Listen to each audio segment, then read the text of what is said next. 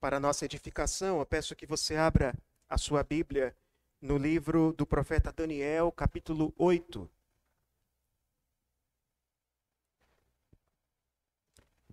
Livro do profeta Daniel, capítulo 8. Nós estamos estudando o livro de Daniel e hoje nós continuamos agora com a segunda visão de Daniel. Leremos na tradução Nova Almeida Atualizada. É possível projetar aí? Tá tranquilo? Então, ok. Daniel, capítulo 8. Meus irmãos, nos capítulos 1 a 6, nós acompanhamos a história de Daniel e seus amigos como exilados na Babilônia, como Deus é soberano, mesmo naquela terra tão distante, mesmo na terra da Babilônia, num reino estrangeiro, Deus é soberano sobre o mundo inteiro e rege a história. Então, a partir do capítulo 7, nós já não vemos mais a história de Daniel, mas vemos um conjunto de visões, são quatro visões que compõem o capítulo 7 até o capítulo 12. Hoje nós veremos a segunda visão de Daniel. O texto diz: No terceiro ano do reinado do rei Belsazar, eu, Daniel, tive uma visão. Isto aconteceu depois daquela visão que eu tive anteriormente. Quando tive a visão, parecia que eu estava na cidadela de Suzã, que fica na província de Elão. Nessa visão, eu estava junto ao rio Ulai. Levantei os olhos e eis que diante do rio estava um carneiro que tinha dois chifres. Os dois chifres eram compridos, mas um era mais comprido do que o outro, e o mais comprido apareceu por último. Vi que o carneiro dava chifradas para o oeste, para o norte e para o sul, e nenhum animal podia resistir a ele, nem havia quem pudesse livrar-se do seu poder. Ele fazia o que bem queria e assim se engrandeceu cada vez mais. Enquanto eu procurava entender isso, eis que um bode vinha do oeste, percorrendo toda a terra, mas sem tocar no chão. Esse bode tinha um chifre bem visível entre os olhos. Foi na direção do carneiro, que tinha dois chifres, que eu tinha visto diante do rio, e correu contra ele com todo o seu furioso poder. Eu vi quando o bode chegou perto do carneiro e, enfurecido contra ele, o atacou e lhe quebrou os dois chifres. O carneiro não tinha força para resistir ao bode. O bode jogou o carneiro no chão e o pisou com os pés, e não houve quem pudesse livrar o carneiro do poder do bode. O bode se engrandeceu cada vez mais. Porém, quando estava no auge do seu poder, o seu grande chifre foi quebrado, e em seu lugar saíram quatro chifres bem visíveis, que cresceram na direção dos quatro ventos do céu. De um deles saiu um chifre pequeno que se engrandeceu na direção sul, do leste e da terra gloriosa. Ele se engrandeceu tanto que alcançou o exército dos céus. Lançou por terra alguns desse exército e das estrelas e os pisou com os pés. Ele se engrandeceu tanto que chegou a desafiar o príncipe desse exército. Tirou dele o sacrifício diário, destruiu o lugar do seu santuário. O exército lhe foi entregue com sacrifício diário por causa das transgressões. Lançou por terra a verdade, tudo o que ele fez prosperou. Depois ouvi um santo que falava, e outro santo lhe perguntou: até quando vai durar a visão do sacrifício diário, suprimido, e da transgressão desoladora? Até quando o santuário e o exército ficarão entregues para que sejam pisados aos pés? Ele me disse: até duas mil e trezentas tardes e manhãs. Depois o santuário será purificado. Depois que tive a visão, eu, Daniel, procurei entendê-la. Foi quando se apresentou diante de mim um ser que tinha a aparência de homem. E ouvi uma voz de homem que vinha das margens do rio Lai, que gritou assim: Gabriel, explique a visão a esse homem.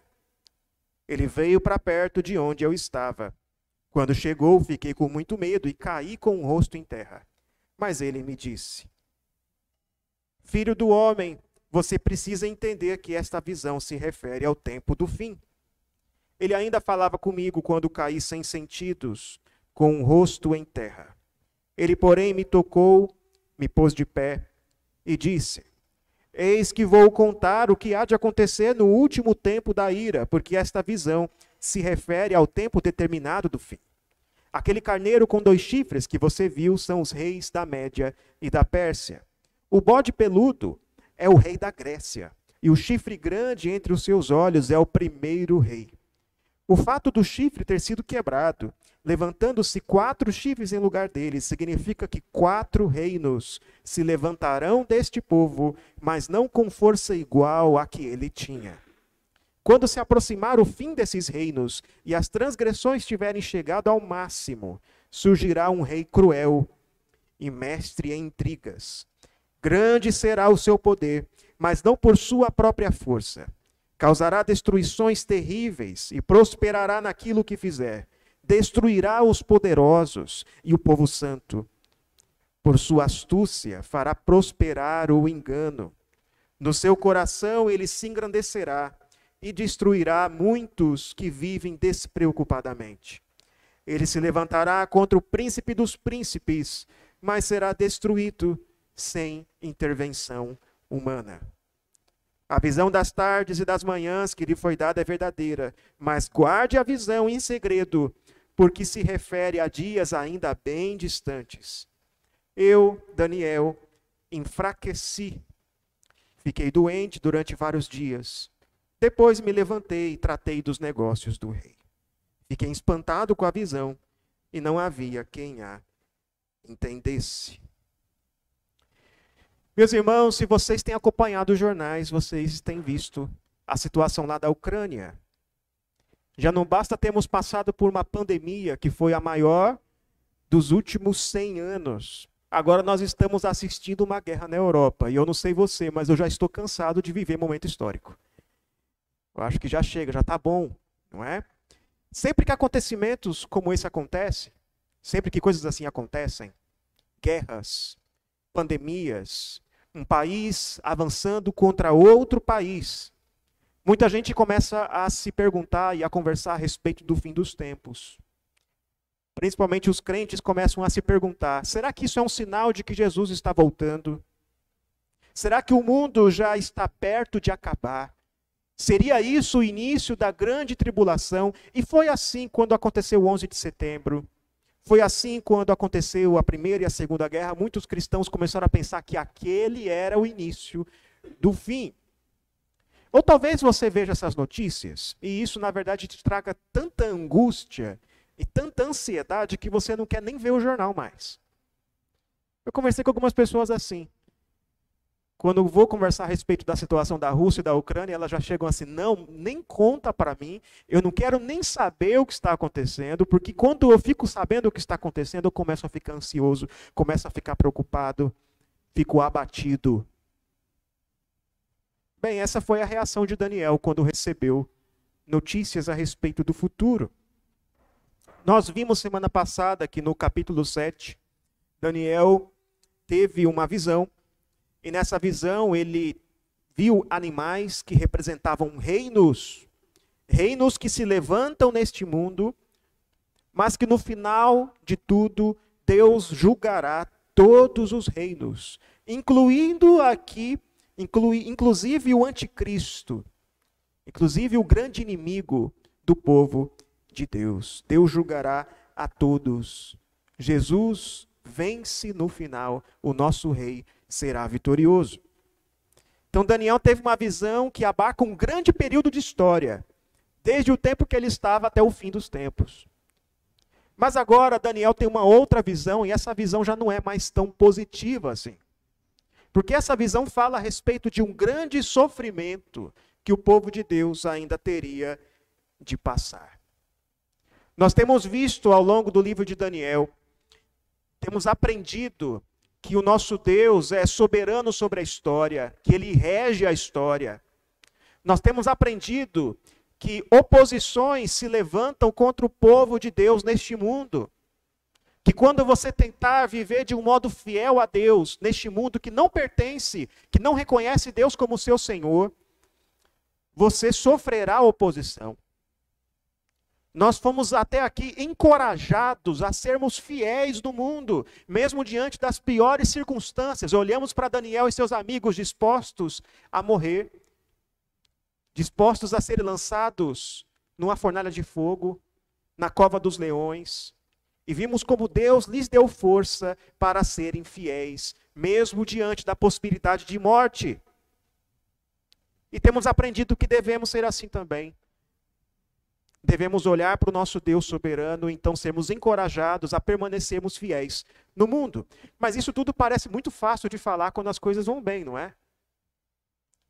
Nós concordamos com isso, mas isso é fácil de falar, é fácil de pensar quando tudo vai bem. É fácil ser fiel quando não há nenhuma dificuldade. Mas quando os problemas de fato nos sobrevêm, é quando, quando é com a gente o problema. Fica bem mais difícil confiar em Deus e na sua justiça. Esse capítulo é para esses momentos. Deus deu essa visão a Daniel para prevenir o seu povo para informar o povo de Deus: um grande sofrimento está por vir. Um dia terrível vai chegar e vocês devem estar preparados para esse dia. Então, o que acontece nesse capítulo? A estrutura do capítulo é mais ou menos assim. No terceiro ano do rei Belsazar, Daniel tem uma visão. Isso acontece, você vê essa visão de Daniel nos versículos 1 a 12. Então, nos versículos 13 até o 18, Daniel vê dois anjos conversando entre si, e uma voz diz para o anjo Gabriel explicar a visão para Daniel. O anjo Gabriel é aquele mesmo que informou a Maria que ela teria um filho pela operação do Espírito Santo, que seria Jesus. Então o anjo Gabriel explica a visão a Daniel, isso acontece nos versículos 19 a 27. Essa é a estrutura do capítulo. Mas é muito difícil você entender a visão sem você olhar ao mesmo tempo para a explicação. Se você quer entender a visão que está nos versículos 1 a 12, então você precisa olhar para a explicação que está lá nos versículos 19 a 27. Por isso, hoje eu vou tomar a liberdade de expor esse texto de uma maneira um pouco diferente. Nós veremos ao mesmo tempo a visão e a sua interpretação. Então eu peço que você deixe a sua Bíblia aberta para nós podermos entender o texto. Mas qual é a mensagem dessa visão? Qual é o objetivo de Deus, o que Deus quer mostrar ao seu povo?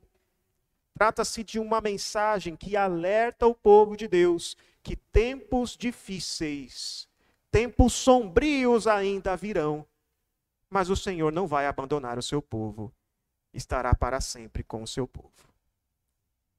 Há duas coisas que você deve se atentar aqui. A primeira delas é a seguinte: o povo de Deus passará por tempos sombrios.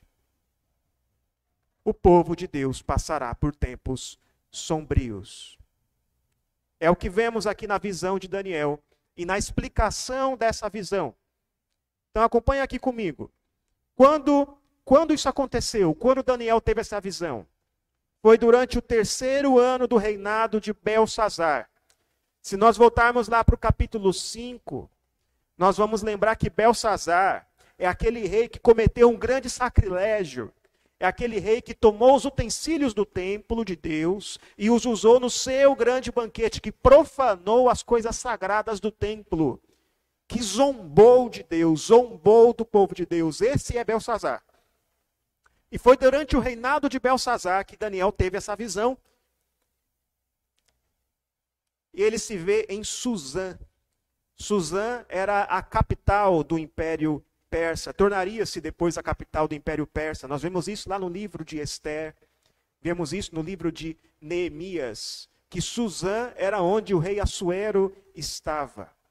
Mas aqui ainda não estamos, ainda não estamos no Império Persa, ainda estamos na Babilônia, mas Daniel se vê na capital do Império Persa, adiantando já eventos do futuro. Daniel então se vê lá nessa, nessa visão, e ali ele vê dois animais. Para as crianças que estão desenhando aqui, Né, você pode tentar desenhar um carneiro e um bode. Então ele vê dois animais, um carneiro e um bode. Assim como no capítulo 7 nós vimos, esses animais representam os reinos da terra.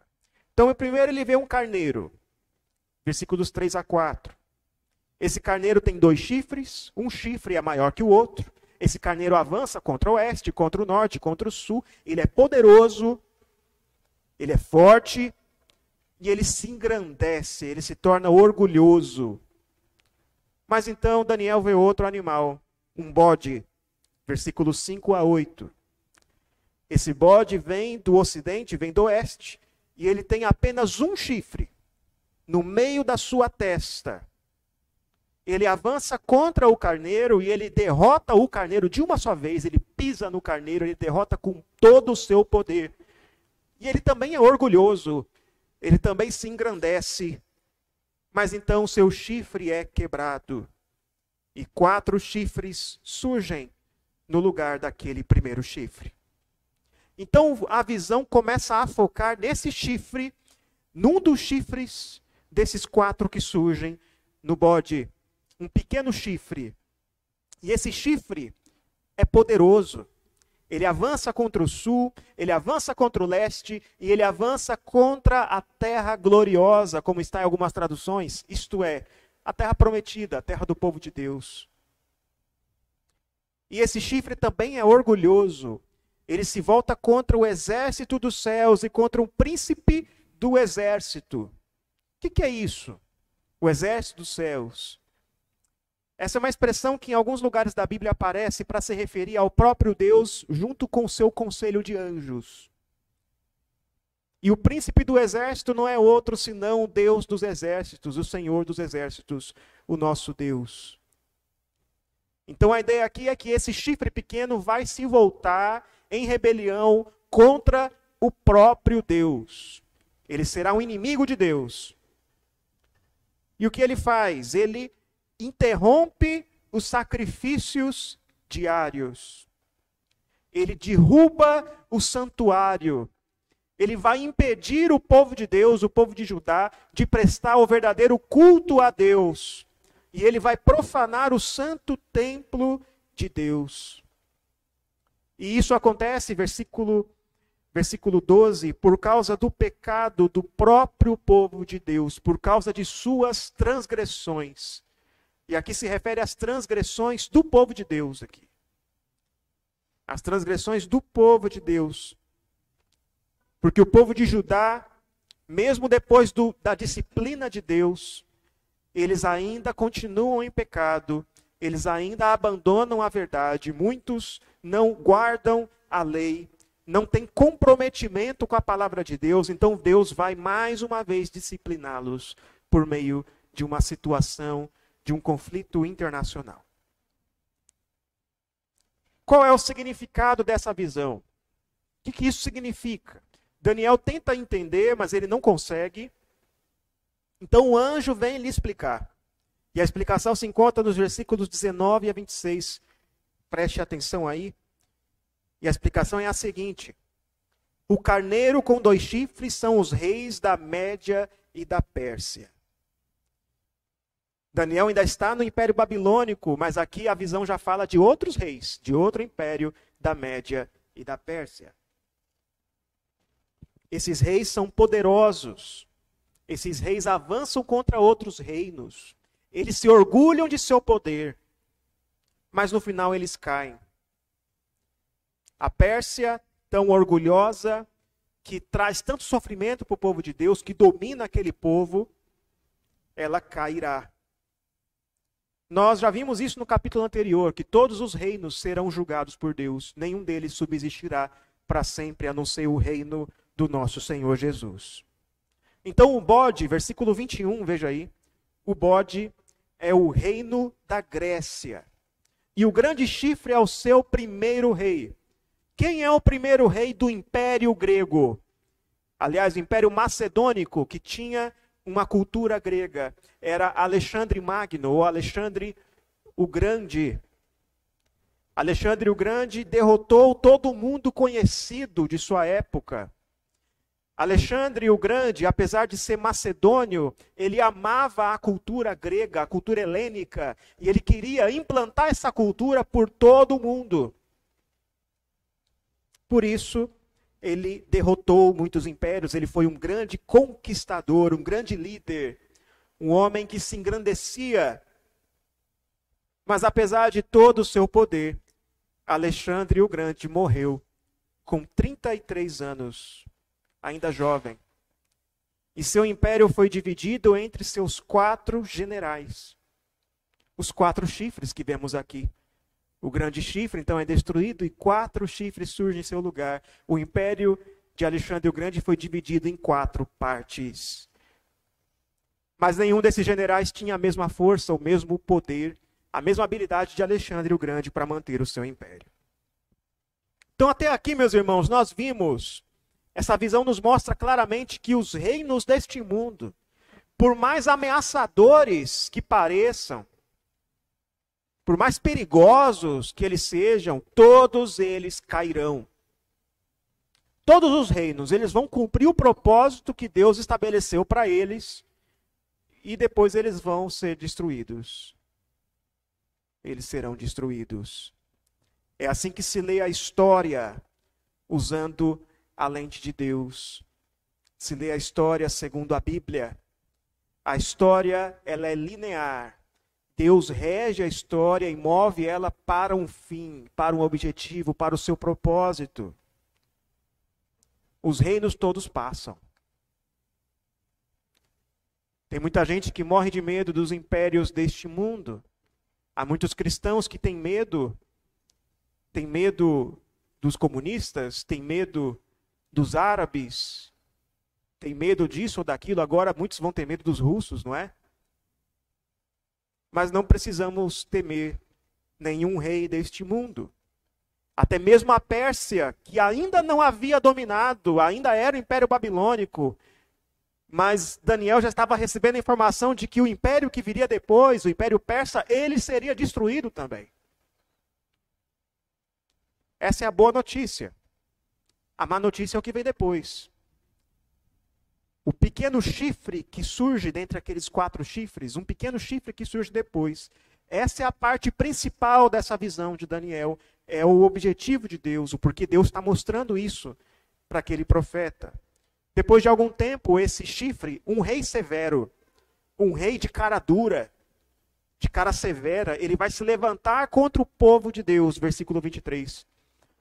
E esse rei terá um grande poder ele vai ser um homem muito inteligente, muito capaz, especialista em intrigas, um homem astuto. E vai usar tudo isso para o mal. Ele vai destruir muita gente poderosa. E ele vai se levantar contra o príncipe dos príncipes, isto é, contra o próprio Deus. Mas então ele será quebrado, será derrotado sem intervenção humana, sem esforço de mãos humanas. É o próprio Deus quem derrotará esse homem. Para Daniel era difícil ele saber quem é esse homem, quem é esse pequeno chifre.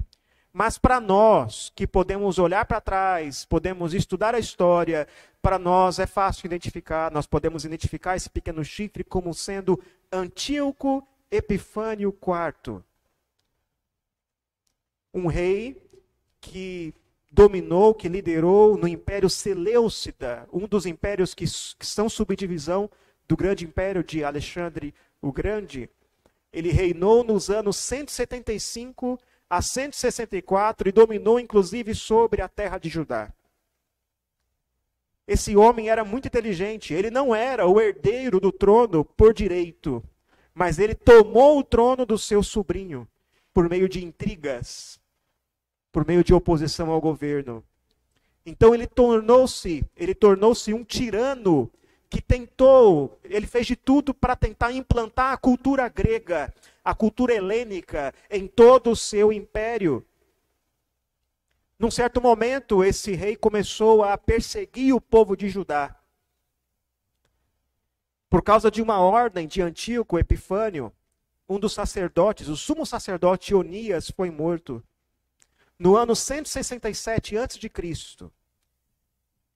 Ele proibiu sacrifícios no templo. Então Antíoco Epifânio contaminou o templo, ele queimou carne de porco no altar. Ele promoveu a adoração a Zeus, ao deus grego Zeus, no santo dos santos do templo de Judá. Ele chegou a queimar cópias das escrituras do Antigo Testamento. Ele mandou matar muita gente. Todos aqueles que se recusavam a obedecê-lo e queriam permanecer fiéis a Deus foram mortos. No livro dos judeus, escrito pelos judeus, o livro de Macabeus, que não é canônico, não faz parte da Bíblia, mas é um livro no qual os judeus relatam esses acontecimentos. É um livro histórico dos judeus. Há relatos ali de muitos judeus que morreram queimados, que foram cortados por espadas, porque se recusaram a desobedecer a Deus. Então, esses atos terríveis de Antíoco Epifânio IV provocaram uma terrível revolta dos judeus, uma revolta sangrenta que foi liderada pelos macabeus. Depois de muita luta, depois de muito conflito, Antíoco Epifânio acabou sendo morto. O templo, depois de algum tempo, foi purificado e os macabeus então se tornaram os líderes do judaísmo, dos judeus, durante muito tempo. Inclusive Herodes, o rei dos tempos de Jesus, ele era a, a sua esposa era da linhagem dos macabeus. Ele foi o último rei que tinha alguma ainda, ainda alguma ligação familiar com os macabeus. Então perceba como a visão de Daniel descreve com exatidão a história. Perceba como descreve exatamente como esse homem, que causaria tanto sofrimento ao povo de Deus, descreve exatamente como esse homem chegaria ao poder. Daniel teve essa visão centenas de anos antes séculos antes desses acontecimentos. Isso nos mostra como a palavra de Deus é confiável. O que ela diz que acontecerá, o que ela diz que acontecerá, acontece.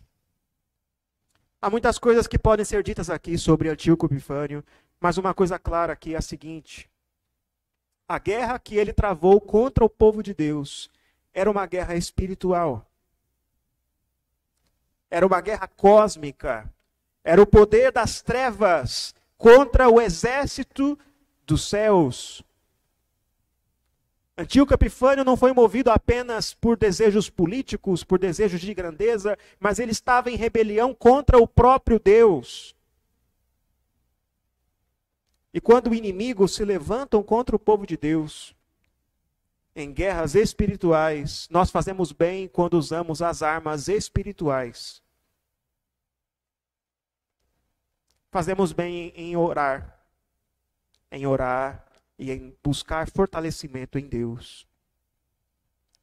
Quando você estiver tentando evangelizar algum familiar e você perceber dentro da sua família uma oposição ao evangelho, ou quando você estiver lutando contra um pecado, ou quando você estiver lutando para restaurar o seu casamento, lembre-se de que todas essas lutas são espirituais. Quando você se sentir desanimado, sem vontade de ir para a igreja. Quando problema após problema, situações difíceis após situações difíceis vierem sobre sua vida e te tirarem a paz. Lembre-se, essa luta é espiritual. O inimigo de nossas almas sempre vai tentar nos atrapalhar, sempre vai tentar nos afastar de Deus, e para vencê-lo nós precisamos de armas espirituais, nós precisamos buscar o poder de Deus. Então, antes de fazer qualquer coisa, ore, busque o poder de Deus. É o que Daniel fará no capítulo 9. Nós veremos na semana que vem a primeira reação de Daniel quando tem toda essa notícia, o que ele faz é orar, interceder pelo seu povo. Dias sombrios virão. tempos sombrios. Esse é o resumo da visão de Daniel. O povo de Judá aguardava a restauração, aguardava o retorno deles a Jerusalém, aguardava a reconstrução do templo. Quando esse exílio vai acabar, é o que eles se perguntavam. E a visão de Daniel diz que, de fato, o exílio vai acabar. O povo de Deus vai voltar para a terra prometida. O templo vai ser reconstruído. Jerusalém será reconstruída. Mas isso não significa que o sofrimento acabou. O exílio acabou, mas o pecado ainda permanece no meio do povo de Deus. E eles terão de passar por disciplina de novo. E tempos difíceis então virão novamente. O inimigo terrível vai se levantar contra o povo de Deus, e eles devem saber disso, eles devem estar prevenidos, para que quando isso acontecer, eles não fiquem desanimados.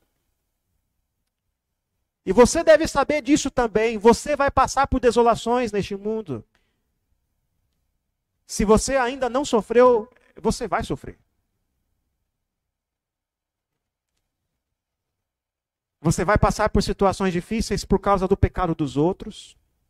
Porque pode ser que a autoridade se levante contra a igreja.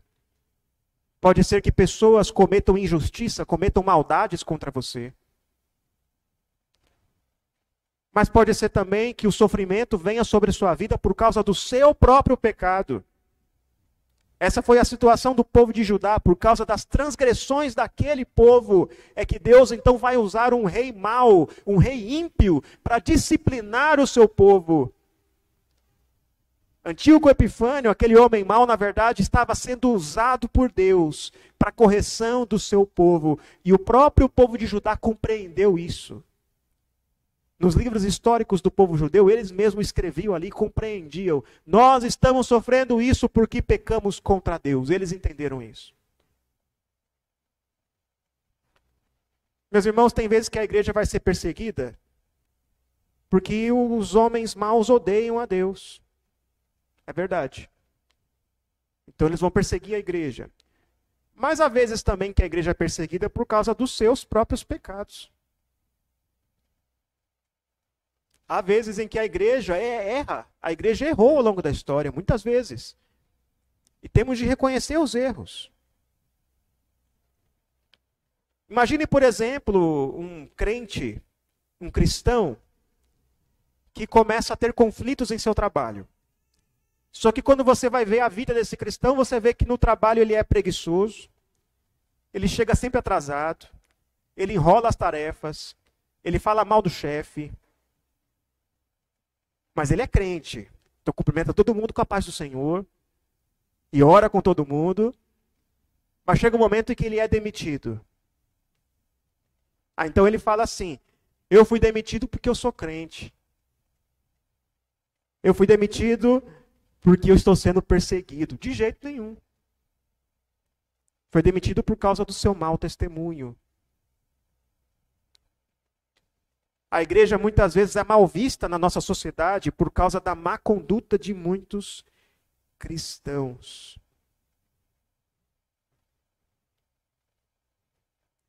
Mas o fato é que nós vamos sofrer, quer seja pelos pecados dos outros, quer seja pelo nosso próprio pecado.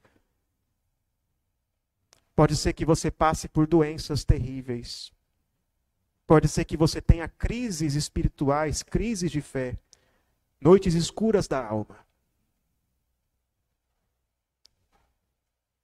Há quem pense que crente não tem depressão, que crente não passa por tristeza profunda, que crente não tem vontade de desistir. Tem sim. E você deve estar prevenido quanto a isso. É possível que isso aconteça. Jesus ensina isso lá em Mateus capítulo 24, no seu sermão escatológico. Ali Jesus busca preparar os seus discípulos para as coisas terríveis que virão.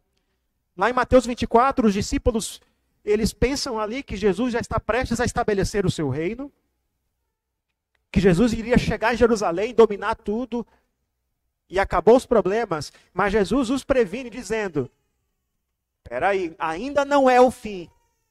Vocês ainda vão falar de guerras e rumores de guerras.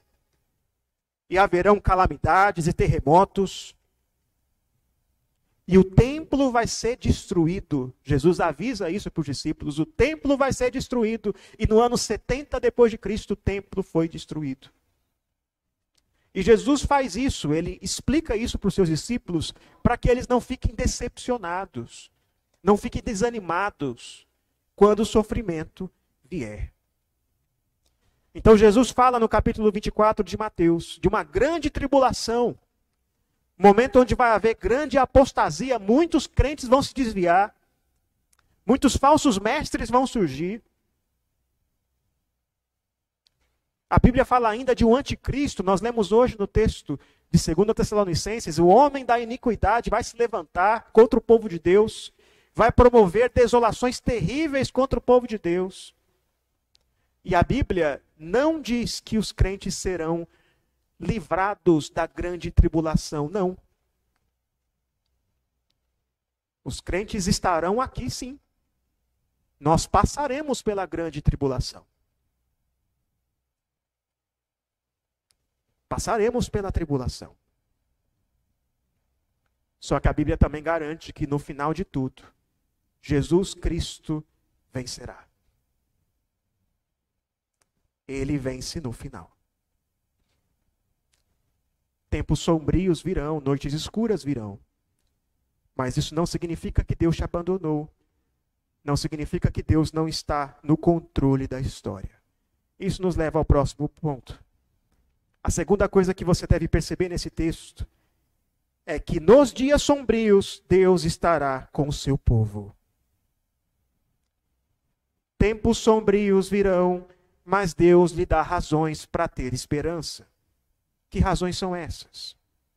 Uma razão é a seguinte: os tempos sombrios não durarão para sempre. Veja os versículos 13 e 14. Os tempos sombrios não durarão para sempre.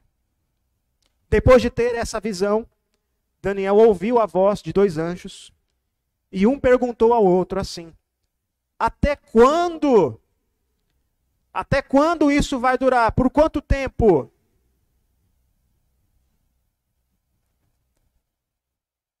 É a pergunta de muitos crentes no meio do sofrimento: Até quando? E quando o anjo do Senhor faz essa pergunta, isso nos mostra que Deus não é impassível diante do sofrimento. Deus está conosco. Então um pergunta ao outro: até quando isso vai durar? E o outro diz: 2.300 tardes e manhãs. Então o santuário será purificado. O que, que esse número significa? O que, que significa aqui 2.300 tardes e manhãs? Os comentaristas se dividem aqui nesse ponto, mas tem duas possibilidades. E as duas são muito úteis para nós. Se nós calcularmos 2.300 dias, isso dá cerca de seis anos e quatro meses. E quando nós olhamos a história da perseguição que Antíoco Epifânio IV promoveu contra os judeus, nós vemos que ela começou no ano 170 a.C. e terminou no ano 164 a.C. Quanto tempo isso dá? Seis anos.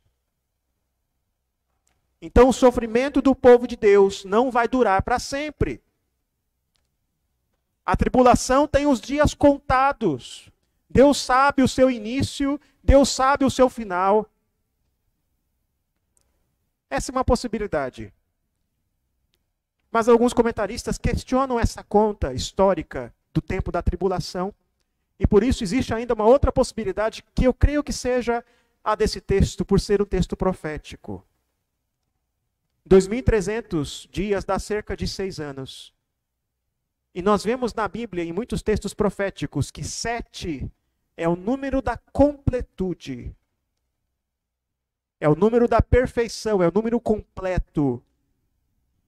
Mas a tribulação não vai durar sete anos, vai durar menos que sete. Quase sete. Seis anos e meio. O que, que isso quer dizer?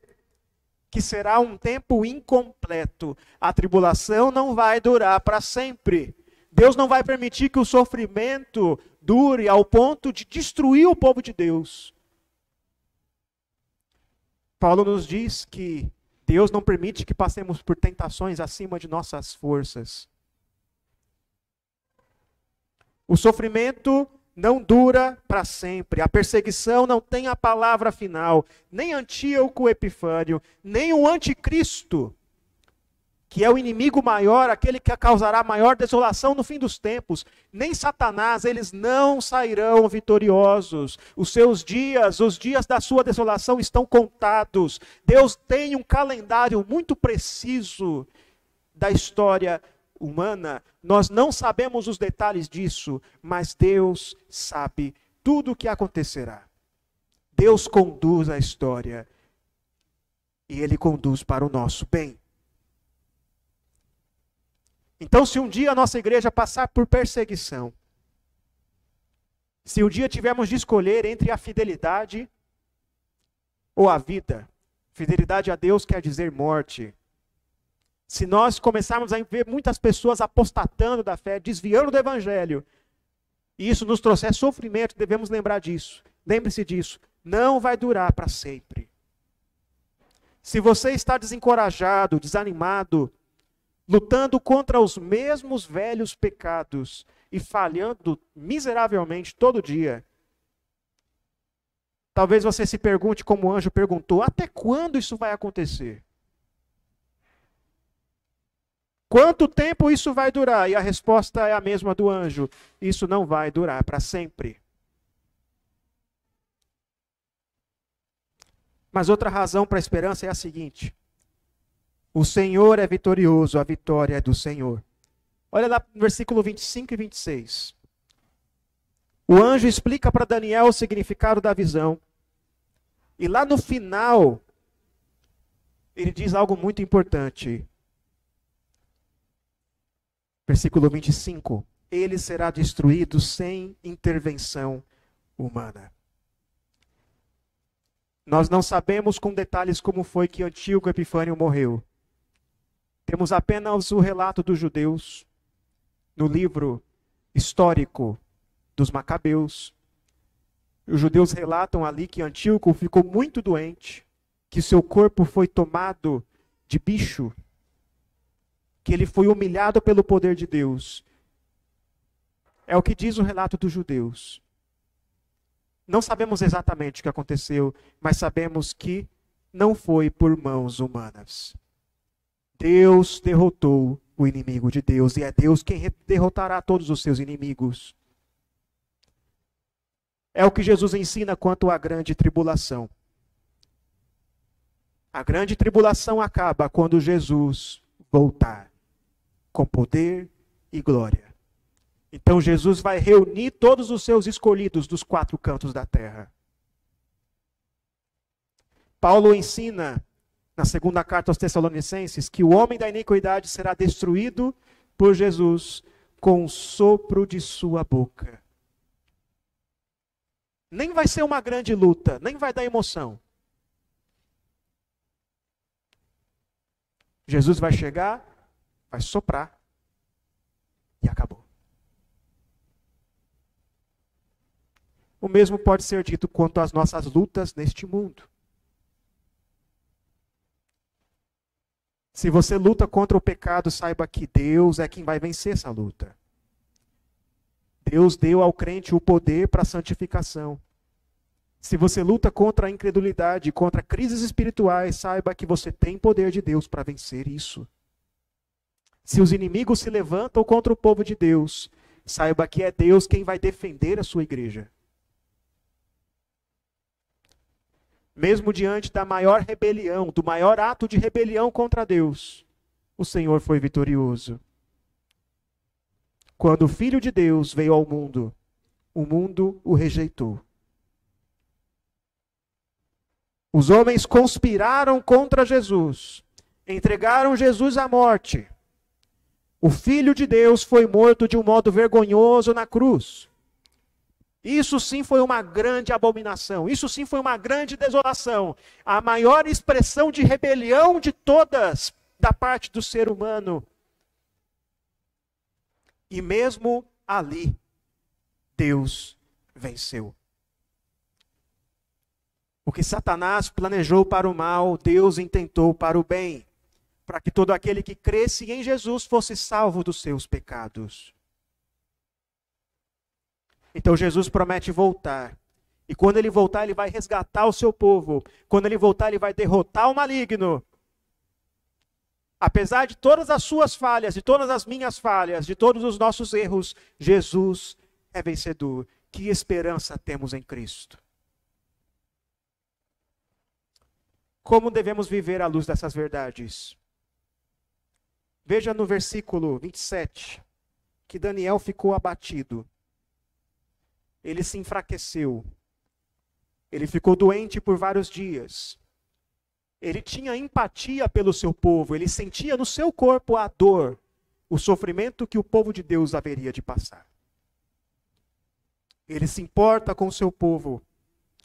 E o que ele faz então depois disso, você vê no capítulo 9, é interceder por seus irmãos. Ele ora a Deus, pedindo que Deus livre o seu povo, que preserve o seu povo na tribulação.